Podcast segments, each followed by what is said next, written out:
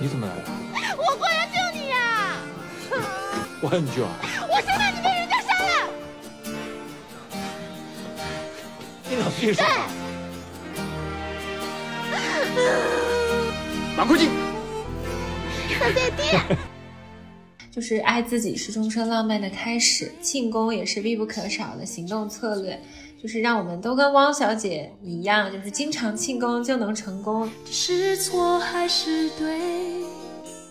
当我们在对生活失去掌控感时，消费是一个即刻重获掌控感的方式。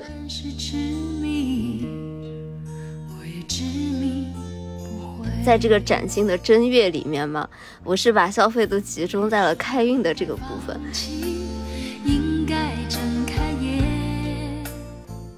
大家好，我是央子，差点说成小西了。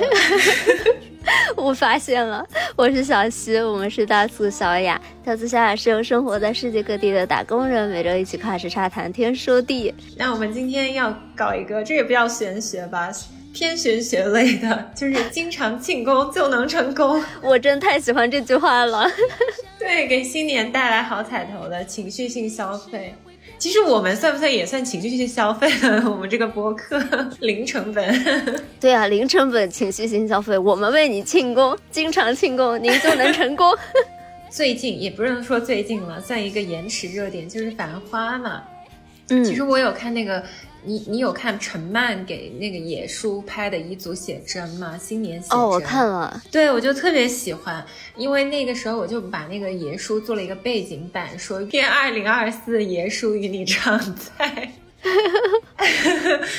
就是庆祝自己的小成功嘛。就《繁花》里面汪小姐的口头禅，经常庆功就能成功。就是更贴切一点来说，经常庆功才能成长。对啊，我其实特别特别喜欢这句话。就我相信大家在《繁花》里面就是一个大众情人吧，就是汪小姐，就每个人都会很喜欢她那种很天真。我喜欢李李，我也喜欢李李啊。但是我只是说，就是呃，可能大家会对那个嗯马伊琍这个角色，有的人会很喜欢，有的人会嗯没有那么喜欢。就是别的角色，大家可能都会有喜欢的，有不喜欢的。对小孩子才做选择，成年人要 all in。对，但是汪小姐这个角色吧，就是没有人会讨厌她，因为她就是非常的天真啊、率真，然后又很敢拼敢闯，就真的是把很多美好的品质都结合在了一起。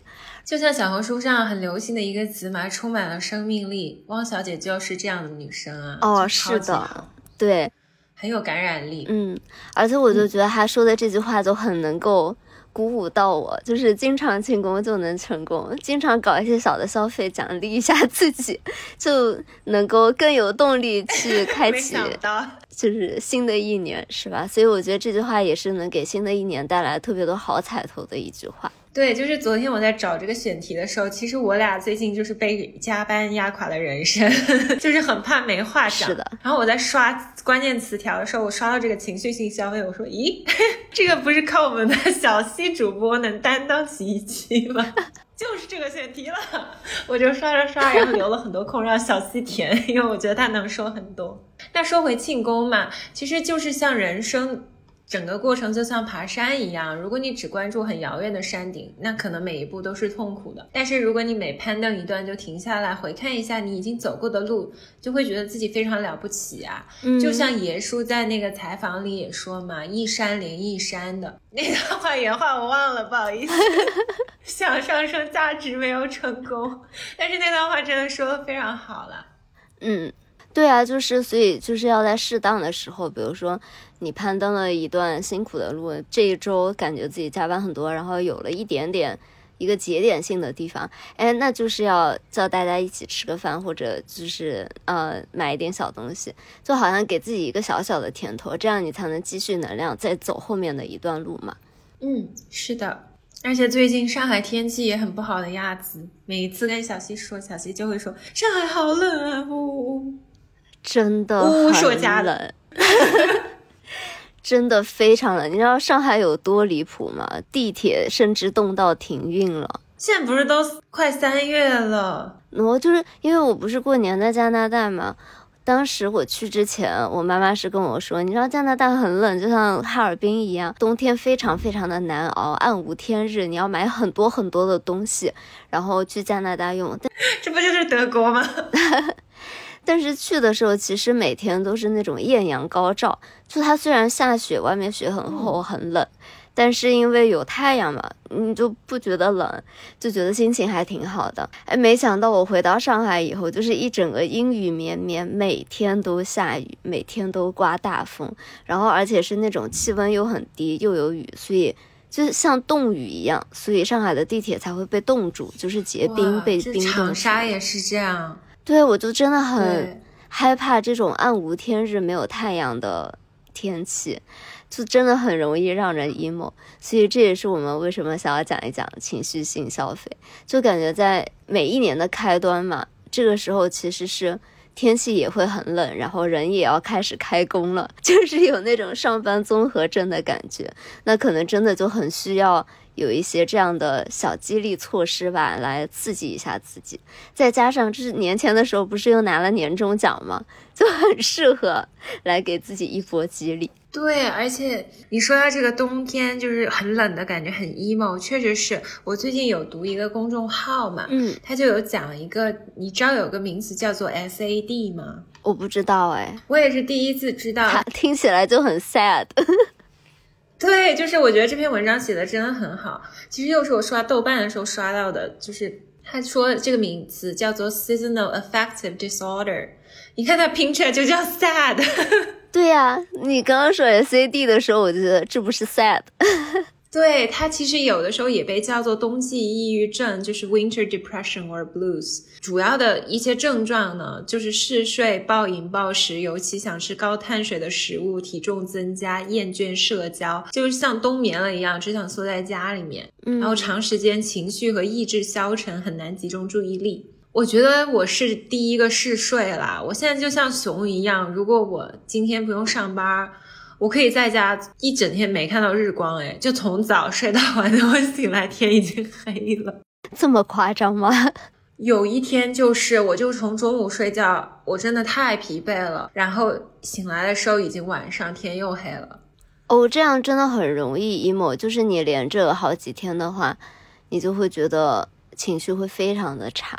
对，然后它主要就是缺少光照嘛，因为阳光是会调控我们生物钟的外界信号嘛，就是导致褪黑素分泌过多，人就会作息全都乱了嘛。嗯，但是其实就有一些方法能够控制调节这个抑郁的情绪啦，就比如说第一个就是很直接的增加光照嘛，就是我们在有太阳的时候抓紧晒太阳。另外一个呢，就是那种认知行为疗法，就是。让你调整对冬天的消极思维的那种呃模式，比如说冬天又黑又冷，让我什么都做不了，那你就去参加一些自己感兴趣的活动，比如说啊邀你的小伙伴一起去吃个火锅呀，或者是去健个身啊，就像小溪今天录播课前还健了一下身，嗯。我等一下也打算就是好好运动一下。我们录完播客，嗯，然后还有一个很有作用的，就叫呃 fresh start effect 新起点效应，其实就很像我们新年第一期录的那期两个 P 人，哦，两个 J 两个 J 人，怎么是两个 P 人啊？两个 J 人的新年愿景版，对，那一期我们不就是说要。给自己的新年制定计划嘛，就是说很多事情是一个 fresh start，比如说你要加入一个新的团体啊，或者是去一个新的地方学习一门新的语言，比如小西和我最近都在学西班牙语，我放弃意大利语了。哎，你不是明年要要说意大利语的开场白吗？我们现在变成西班牙语，好吧？西班牙语，我要把那个不干胶贴上，我改成西班牙语，我已经坚持了好好多天了呢。我一定会学好的，加油！这个 flag 立住。但我觉得西班牙语发音更难一些，它有自己的那个发音的方方式。嗯，对，加油。好的，嗯，就是学一个新的语言嘛。好，第二个就是诱惑捆绑，就是把你应该做的事和想要做的事捆绑在一起。比如说洗碗的时候，你就可以听听我们的播客。做家务的时候也是，我们播客这么有诱惑吗？只要脸皮厚，什么都能吹。然后还有一些小的快乐啦，就比如说昨天我不是去法兰办事儿嘛，我就在火车上跟小西说，下了法兰我就要直冲那个对面的奶茶店买奶茶，因为海德堡没有好喝的奶茶。对，就这种小的奖励啦，就会让自己很开心，好像德铁没有晚点也是一种小的庆功呢。那除了这些，另外一个大头就让自己没有这个 SAD 的反应，就是情绪性消费啦。就是我当时也是在豆瓣刷到，我就觉得说非常有用。就有一个豆友他是这么说的，他说：当我们在对生活失去掌控感时，消费是一个即刻重获掌控感的方式。所以解决方式可以是培养新的爱好，比如有意义的阅读、健身、创造类爱好，完成后都可以获得强烈的多巴胺，是一种犒赏系统。那往浅了说，在可承受的范围内呢，可以通过这种消费的方式排解心情。举个反例，如果你不化妆的话，那买贵价的化妆品收益就不大。你就是要去了解自己，审视自己的生活方式，在花钱和使用里找到最佳的收益点。哦，那小西，快开启你的消费吧！我太想听了。你突然，你突然让我反思了一下，我有没有找到这个最佳的收益点呢？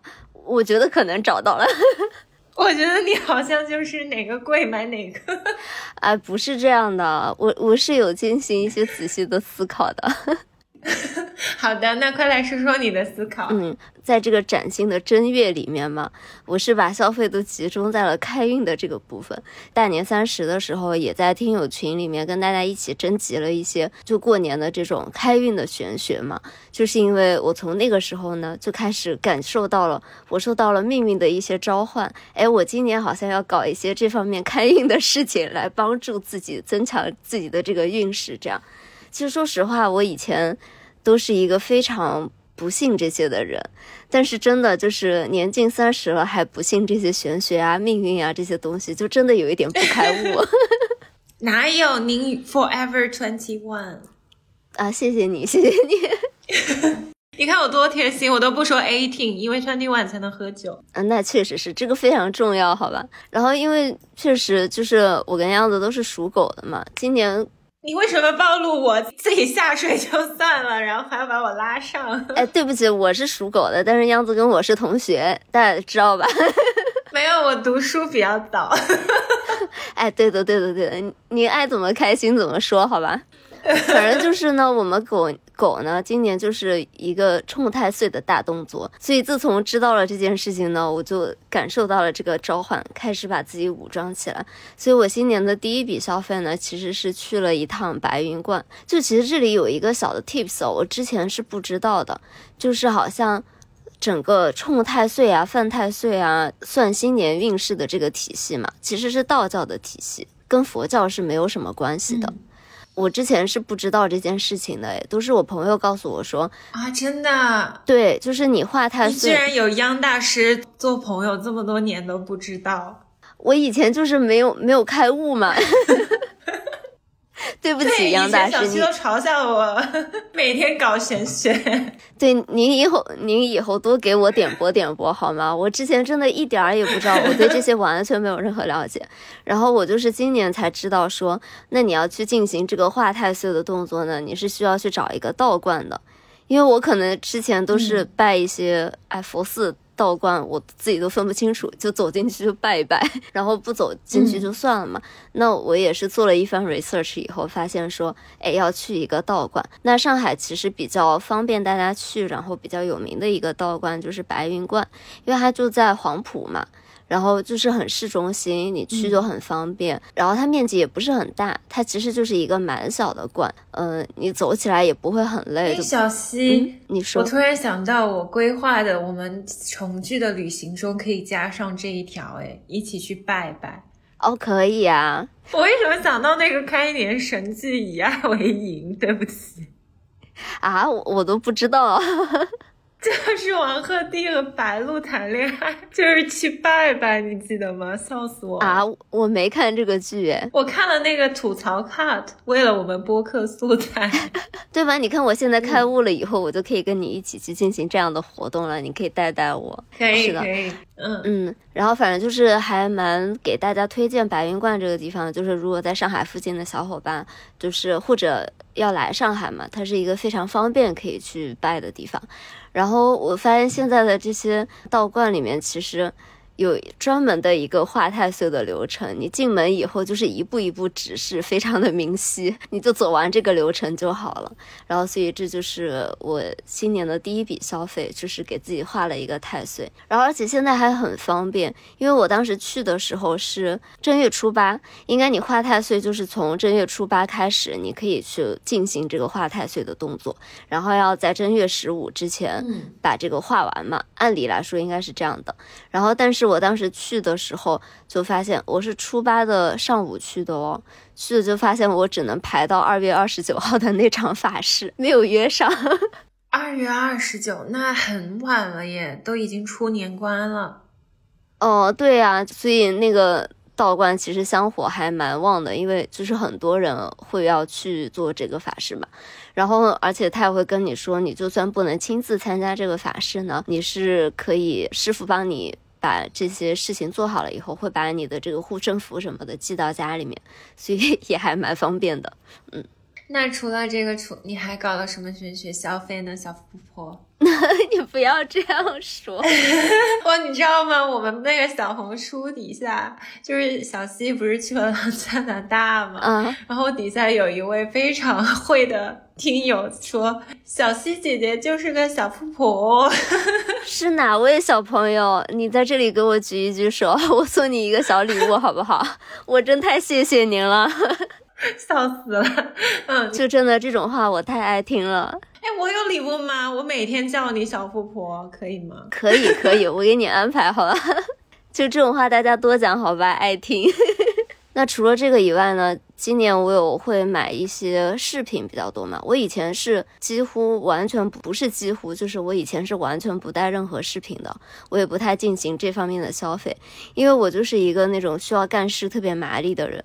我就觉得在手上，比如说戴手表啊、戴手链啊、戴戒指什么的，会影响到我这个画图的工作效率。是啊，是啊，打字也不方便，所以我从来不戴手镯啊那些的。但其实我我最近戴了以后，发现并没有影响我任何事情，哎，就可能你挑的时候要挑一些那种比较轻质的吧，呃，然后这里跟大家分享一些我我收集到的一些开运的信息啊，不一定准确，因为我也不是大师，不像杨大师比较专业，我只是一些道听途说的，就是让自己心心态进行正向暗示的一些哈，嗯，反正今年蝴蝶这个元素是招财的。我我忘了他怎么推导出来，但是这是一个结论，好吧？就是你戴蝴蝶相关的饰品呢，就是会招财。为什么会有这个这件事儿？为什么会变得非常火呢？就是因为大家都知道，迪奥的设计师他其实就是会对玄学这方面有非常多的了解嘛，然后他们家就会经常做一些。嗯，有一点像法阵一样的，让自己的销量变得更好。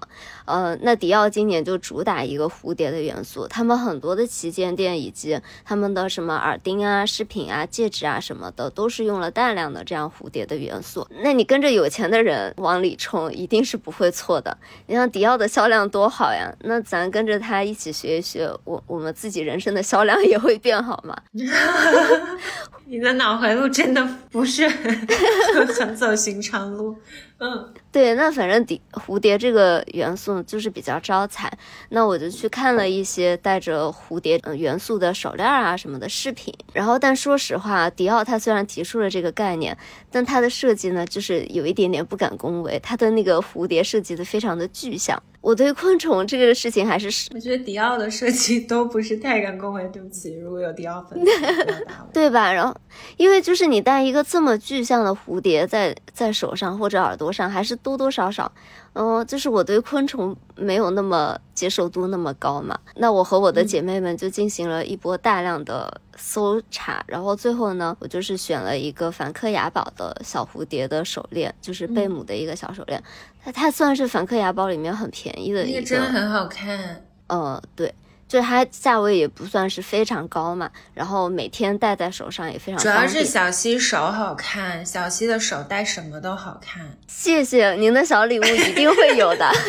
小溪可以做手模好吗？我谢谢您，您再说我送不起这个礼物了。梵克雅宝走一个。既然你诚心实意的发问了，那我就大发慈悲的告诉你，我没有这个钱。我那天惊觉小溪的签名换成了可爱又迷人的反派角色，不觉得很可爱吗？呃，很可爱，但是我真的没有想到这会是你写出来的话，这比较像阿驼说的话。对，当时央子还跟我说，他点进去以为是阿驼的主页，没想到是我。是的，嗯，那我们说回到这个蝴蝶元素上面，反正，嗯，就这个还挺推荐给大家的，因为其实梵克雅宝大家都知道是一个开运的大品牌嘛。从我们孟晚舟女士那里就是带火起来了，然后，呃，反正就她的五花手链啊什么的也很有名，就是它是一个主打玄学加持的这样的一个品牌。哎，我就觉得它非常 的 legit。小溪它定义的就是这个开运的大品牌，就是贵，不是，有这么多的品牌可以选择，但是我就是我主打一个盲从。我从迪奥那里盲从到了蝴蝶的元素，然后我从孟晚舟女士这里盲从到了梵克雅宝，我把他们两个一加持，我这不是强强联合？我也很喜欢孟晚舟的穿搭，因为她很喜欢穿 Max Mara 嘛，这也是我最爱的品牌之一，是吧？很贵气、很优雅的那种风格。嗯，而且它就是非常轻嘛，所以其实这个手链你是可以二十四小时戴着，就不用取下来的。当然，就是有的人会说贝母这个材质，嗯，你带着洗澡的话，什么它其实不太好嘛。哎，但是这里告诉大家一个小 tips 哦，这也是我最近去嗯改短这个手链才知道的嘛。就当时那个柜姐就跟我说啊，你注意洗澡的时候还是要把它取下来哦，这样对宝石不太好。我就随口说了一句说，哦，没关系，戴坏了就换一个嘛。然后他就说，哎，你知道我们有这个销售政策呀？你知道这个政策就好，然后我突然就反应过来说啊，什么政策？他说啊，你不知道吗？我们的作品其实是你如果宝石戴坏了，可以回来换一条的。啊，这还挺好的耶，是不是？告诉大家这个秘密，立省好多钱，好吧？那除了这个，你还买了什么珠宝，小富婆？哎，我我每次在这个播客里 Q 你一次小富婆，你可以 V 我五十吗？这什么？这是一个我我买的推广吗？然后还有一些玄学呢，就是说，嗯，比如说右手的中指，你戴一个金戒指，这个是招财招财的啊！真的，这个我都不知道哎。那可能是野路子玄学吧，招财的玄学你可能还没有习得到，你主要一般习的是一些，比如说搞学业啊，然后。搞人生成功的这种，你没有搞到招财的这个部分，我我先帮你补充一下这个部分，好吧？就是 你快来。右手的中指呢，就是要戴一个金戒指，然后右手的食指呢，如果也戴一个戒指的话，它就是招贵人的。所以呢，嗯，我最近就在右手的这两个指头上面，嗯，进行了一些消费。Call back 招爷叔好吗？对，招爷叔。然后其实这个说法有不是很一定嘛，有的人会说，比如说，呃，就是左金右银啊什么的。哎，那这里就给大家推荐一个蛮好的东西，就是卡地亚的 Trinity，因为它就是有三色的嘛，它就是有。我不是之前很喜欢，现在也很喜欢哥哥张国荣吗？嗯。他有一张专辑叫做《为你钟情》，嗯，他那个《为你钟情》专辑的封面，他有带一个卡地亚的三色金，是唐先生送给他的定情的戒指啊。就最近这个好像又小火了一番，就因为这个一直都是卡地亚的那种入门王牌款产品嘛。然后，嗯，他最近又小火了，就是因为就去年的那个剧《装腔启示录》里面，他俩不是。说的这是什么友谊之戒，然后一套出来就是卡地亚的这个 Trinity 嘛？友谊之戒啊，对，呃，打引号的友谊之戒。但反正他就是，我当时想的是啊，就是有的说法是右手要戴金，有的说法右手要戴银嘛。这反正这三个颜色，金的、银的都有了，还有玫瑰金。而且你搭衣服其实也挺好搭的，因为它就是你可能戴一个纯金的会觉得有点老气。那你金银和玫瑰金混搭一下，其实就是你什么衣服都可以搭，这而且这个就是款式也很经典嘛，你就可以一直戴一直戴戴一辈子的这种。我现在会觉得，比如说你买一个这样的东西，呃，你可以一直戴的话，那它你除到每天的价值来说，它其实还是不是很贵的嘛。好的，富婆，我记住了。你别再说了，我背不起你了。好，听友小伙伴们，谁能帮我数一下，在评论区记一下，小西要转我多少钱？对，那那我讲完了我的这个嗯开运招财的部分，那那你要不要讲一讲你最近的一些快乐？我最近啊，我我最近都是在干活。我本来就是情人节的时候嘛，嗯，你不要嗯，没有那种你想听的内容。我兴趣都起来了。我只是想进行一种消费，然后失败了。这个故事就是我很想买 Skims。哦，我真的也很喜欢。对，然后当时我就是有关注一个那种博主小姐姐，她就是简直像 Skims 公雇的公关哎，就是她那个账号全部都是 Skims 的试穿啊，然后会告诉你尺码嘛。因为那个小姐姐身材跟我蛮像的，就是身高体重什么都差不多，嗯，所以我就觉得我就跟着她买就可以，就因为我我们这儿。没有实体店嘛？Skims 好像在欧洲只有在巴黎有实体店哦，真的吗？我觉得它现在铺货还铺的挺开的诶，很多地方都有。现在有了，我不知道，但是至少去年是只有巴黎有嘛？你还记得当时我一一到巴黎，即刻就买，下火车我就即刻去买了。是的，对，然后我就觉得这个牌子还算挺适合我的，就是很修身嘛，非常适合，好吗？样子穿起来真的太美了。但是这个衣服就是不是很，它的那些裙子什么不是很日常，就是有点太显那个 curve 了，就可能上班什么的是不可能穿的，只有周末就是跟小姐妹出去玩嘛。但它有一些衣服啊什么的，其实打底衫之类的，其实你是可以日常穿的。嗯，然后它不是情人节有请那个打雷姐，就是做一系列广告嘛，就是拍的非常唯美的情人节系列嘛。然后我当时就想说，好的，请收下我的钱吧，我 打算猛猛消费一番。结果我又去网上，我就觉得这个牌子它真的太火了，就我想买的那几条全都断货了，就没货。真的我不明白，就是我之前一直以为它是一个不太好买的牌子，因为其实在上海也只有连卡福有嘛。说实话，我在上海从来没有买过，因为我觉得，嗯，它就是。货的款式也不是很多，然后买起来也不是很方便，不像你在国外就直接可以官网下单啊、退货什么的也还挺方便的嘛。嗯，我就一直觉得它是一个嗯，可能就是流水没有那么大的品牌，没有想到它的这个市值现在已经非常非常的大了。就是一个完全是国民品牌的感觉。我觉得他应该做的比金小妹的那个美妆更成功吧，或者是说金小妹的那个美妆可能比较是 targeting 那种 Latino 或者是 African American 这种非裔美国人或者拉丁裔。可能我们亚洲人没有很去买，还是之类的，就是至少我觉得我身边的人买金小妹美妆的并没有那么多，嗯，但是我感觉我身边很多姐妹都有会觉得他们会去，对，都会去买 Skims，嗯，所以我就觉得，其实我觉得它穿起来并不是很舒服，因为它是非常修身的那种，就是你不能有一点肉赘肉，然后水渍这些也不能有，就是你如果倒了点水，那个衣服就会一直有那个印子。整个材质非常饱满，嗯，很贴身的那种，我觉得吧，不是很日常。这个衣服可能就是有一种现在的一个流行趋势吧。但是有一说一，它确实能最大化的展现你的身材，就是会让你整个人很有型。这可能是就符合卡戴珊给人的 这个形象。对，小新，你最近不是还看了卡戴珊嘛？就是在飞机上面。哎，我发现其实。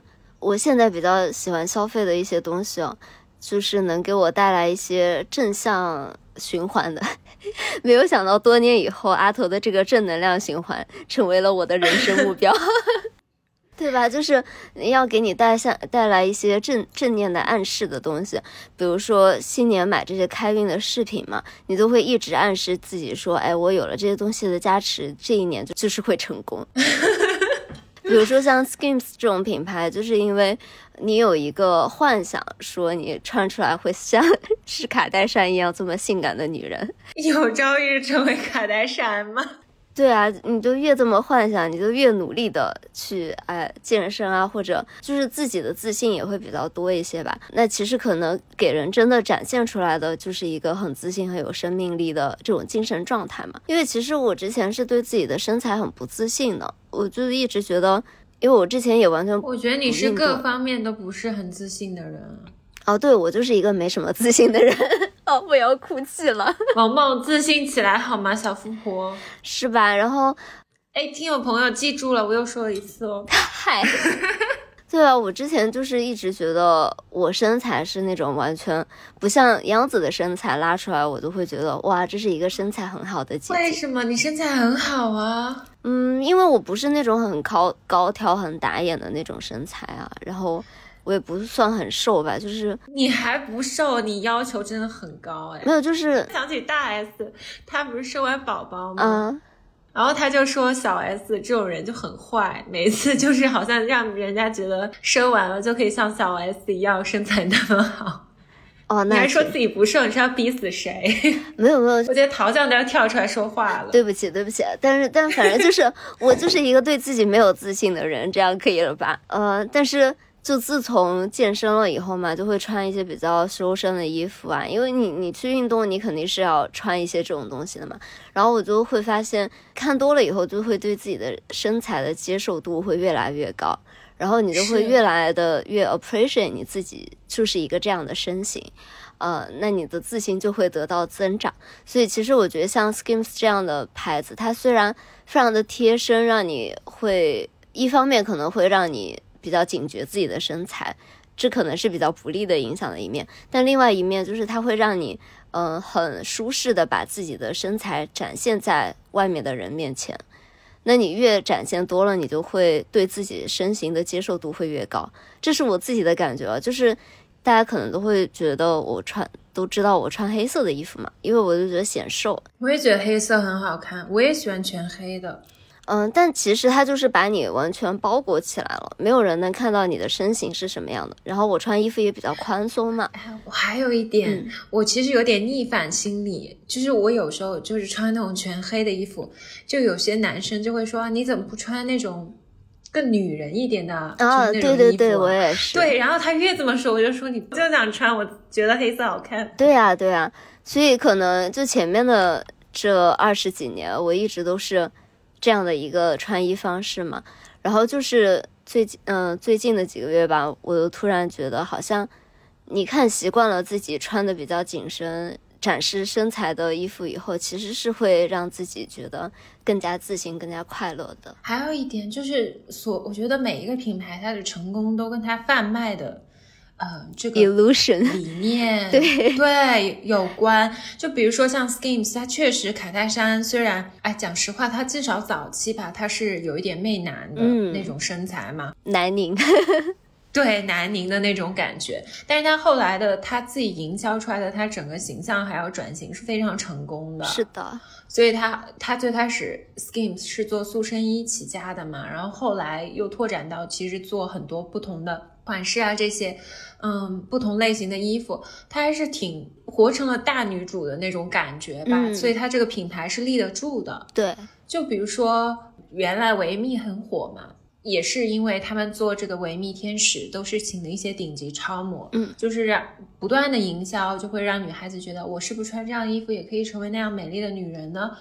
嗯，其实也可以反向去思考。我每次看到维密的时候，我之前也买过它的运动系列啦，这些我其实是给一个正向激励的。我到现在我 ins 也 follow 了很多维密的超模，我就觉得我不觉得这会给我产生身材焦虑。当我看到一个很美的女孩子，我觉得她会很大的激励我去进步。嗯，就是我有 follow，之前有推荐给大家周长那个是两个维密超模。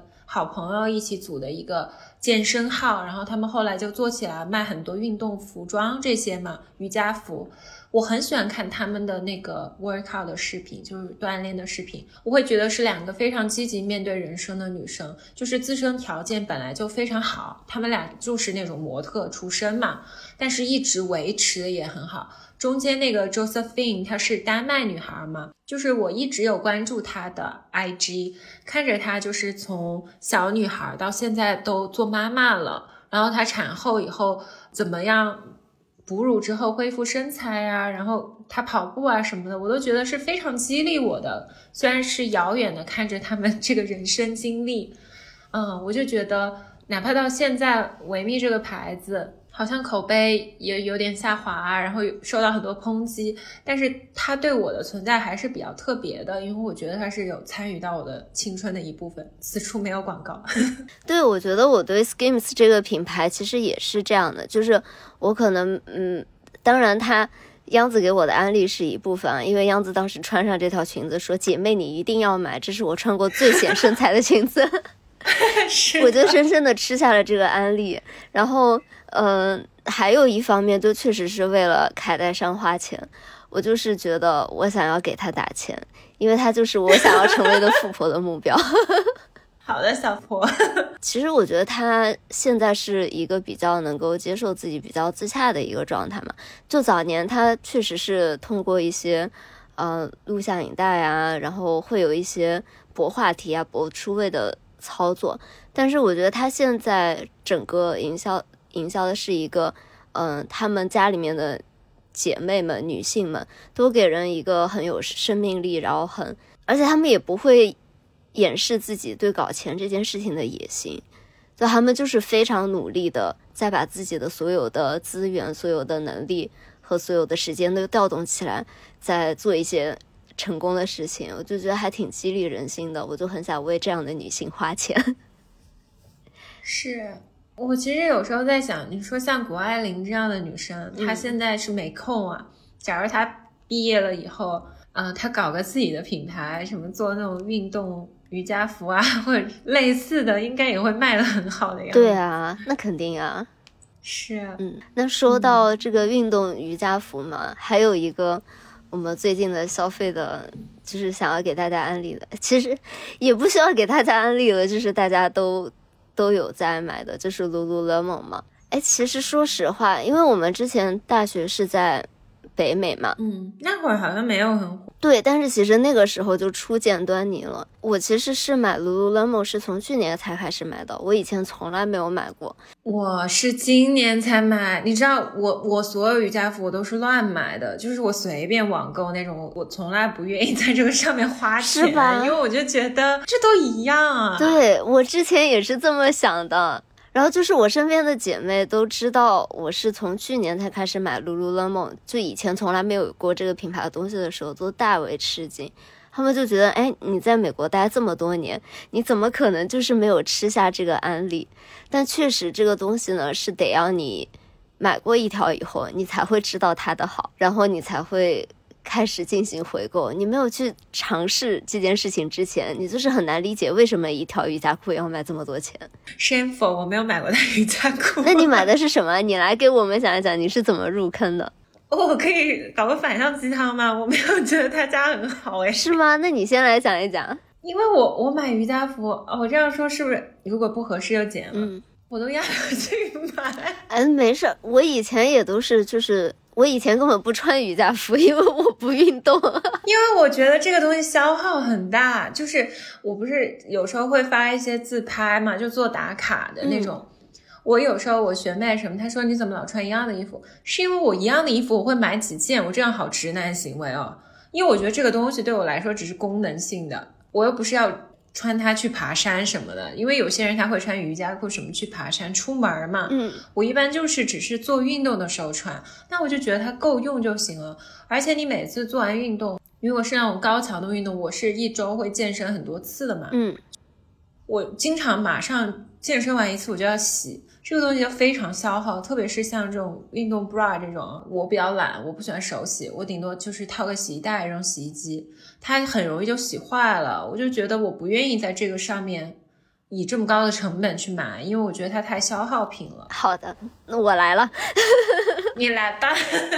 第一哦，lululemon 的瑜伽裤，别的产品我不敢说，有的真的买到会有线头啊什么，但是它的瑜伽裤真的很耐穿，因为我也是每天都去健身房嘛，所以我每天都得洗。但反正我现在买到的、用到的瑜伽裤，它没有洗了以后变形的，它真的就会一如既往的包的非常非常的好。哦，真的，你搞得我都心动了。我觉得你可以买一条试试。就真的是不一样的穿着体验。那它运动 bra 这些你试过吗？我没有说一定要买 lululemon 的，我觉得穿别的也可以。但是就是瑜伽裤真的会不一样。嗯嗯，你让我心动了，是吧？质量好是一方面，就是你真的可能买一条，你如果不介意的话，你可以一直穿一直穿，每天洗每天穿。我还烘干呢，你可以穿一年，我觉得。哎，你还烘干？烘干不会变形吗？不会。哦，那还不错。还有一点让我劝退的原因是，法兰的那个 lululemon 永远都人好多呀，你根本就是要排很久的队才能去试啊。哦，我觉得这种我还是得试一下，不然我就觉得可能不会完全合身之类的。哎，其实我第一次去试，我其实是觉得这个嗯穿上很一般。我我当时没有即刻感觉，他说，因为之前大家都会说。买 lululemon 是因为你穿上它这个裤子，然后即刻就会提臀提得很好啊，帮你包得很好，你一下会显得身材很好。其实我穿上它是没有很明显的这个感觉的，我当时就觉得呃这个有点一般哎，我也没有觉得穿上很自信。但我现在回想起来，是因为我那个时候还没有开始很规律的健身。其实我平时穿宽松的衣服穿多了，因为你知道很多平时穿的衣服它是很显瘦的。你会不会看不习惯自己身体的样子吧？因为我一直最近在坚持健身，然后穿运动的这些衣服嘛，穿久了以后，你会每天看你都会觉得啊，我还挺越来越会欣赏自己的身体了。所以我觉得这也是我很感谢 lululemon 的一个地方，就是它是会把你的整个包裹的比较好。让你自己会有这个动力，你可能穿上它，你每天去健身，你会觉得，哎，心情很好，然后你也能看到自己身体的一点点变化，给你一些正向的激励嘛。就又说回到，经常庆功就能成功啊，就是可能我会觉得我有一点点小成效的时候，我给自己买一条新的 lululemon，然后我就觉得，哎，我好像又又达到了一个小的目标，然后我又可以接下去这一个月猛猛的去健身。你说的对，我等一下就要猛猛健身一下。真的健身确实很重要，你就会自信很多啊。嗯，而且我觉得有些人真的会很健身。我觉得我们这种还不算那种很入迷的。我觉得有些男生那种健身真的是很入迷，加班到一点多还能去健身房再继续搞个锻炼，真的很夸张。哦，我我们是适度健身，好吧？对。哎，但我确实会觉得，就是嗯。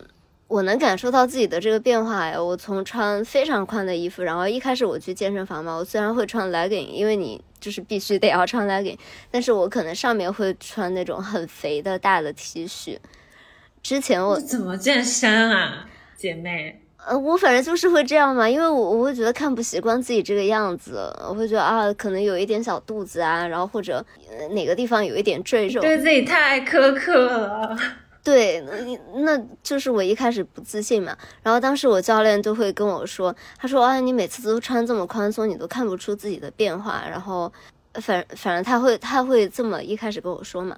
然后后来我我现在有发现自己去健身，就是会一开始是会把呃穿比较短一点的 T 恤，能把屁股露出来，因为我的那个女教练就说。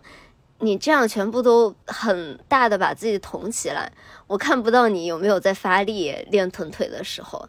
他就后来他就会说，哎，你不是穿了 sports bra 吗？就是运动内衣吗？然后我的运动内衣还是那种包的很多的那种嘛。他说你要不把这个，你真的很保守哎，那你还教育我说要不要害怕 po 健身的照片，你你这个。对你比我保守多了。他当时就说：“他说现在这个健身房，因为我经常去健身都是晚上九点嘛。他说现在这里都没什么人了，哎，你可以把这件大 T 恤脱下来，你你这样练背，我才看得到你有没有在在在使劲。然后我都一直不愿意嘛，但是我现在就是渐渐能够穿比较 fit 自己身形、运动起来比较舒服的衣服去了。然后我也是今天。”我要写播客稿子的时候，我才哎突然意识到自己的这个改变，我觉得还挺快乐的。所以健身房有很多身材很好的人吗？呃，女生都身材很好，你 但我也觉得不一定是要身材好不好啊，因为，嗯，就像之前我去加拿大的时候嘛，然后，嗯，因为是跟我妈妈和妈妈的朋友们，就是阿姨们待在一起嘛，然后我们当时走在路上的时候，就我跟我的妈妈进行了一大波 lululemon 的消费，当时我妈妈就跟我说，嗯，像他们这个年纪嘛，其实不太能买很多 lululemon 的 legging，因为他们可能会觉得没有办法穿着这样的衣服在外面去走。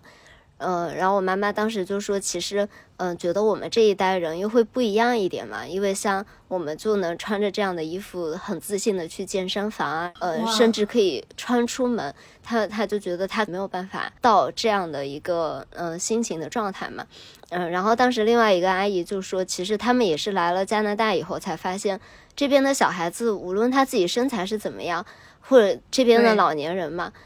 他们都很自信的穿着 lululemon 出去。为什么 lululemon 是加拿大的国民品牌？就是因为大家都可以穿着它出门，大家都觉得我自己的身材就是这样，那我就是很大方的展现自己的身形，没有人会 judge 我。但是在国内，可能大家就是有一个非常统一的标准，或者，嗯，就太保守啦，就大家会不愿意穿成这样出门嘛。嗯，然后那个阿姨就说，其实她在加拿大运动也会。必须要穿像 legging 这样的东西嘛，跑起来才方便。但他可能就会穿一个大 T 恤，把自己的屁股盖住，因为他比较。其实我出门也不会穿 legging，我只有去瑜伽课啊，或者是这种运动的场合我才会穿。我我也不是很舒服穿 legging 出门。出国这么多年，我内心还是挺东亚的。我现在发现。是啊，就是那个阿姨当时就问我，她说像你们。这一代肯定是可以穿着出门的吧？我当时就突然觉得，其实我不行哎，我也不行。对，就是我好像也没有能够接受自己的身体是这样。但其实因为我长途飞机就很难受嘛，我当时去的时候是穿着 legging 去坐飞机的，因为这样会比较舒服一些。那个时候我就突然觉得，我这样穿就是很舒服啊，那我这样穿出门有什么错呢？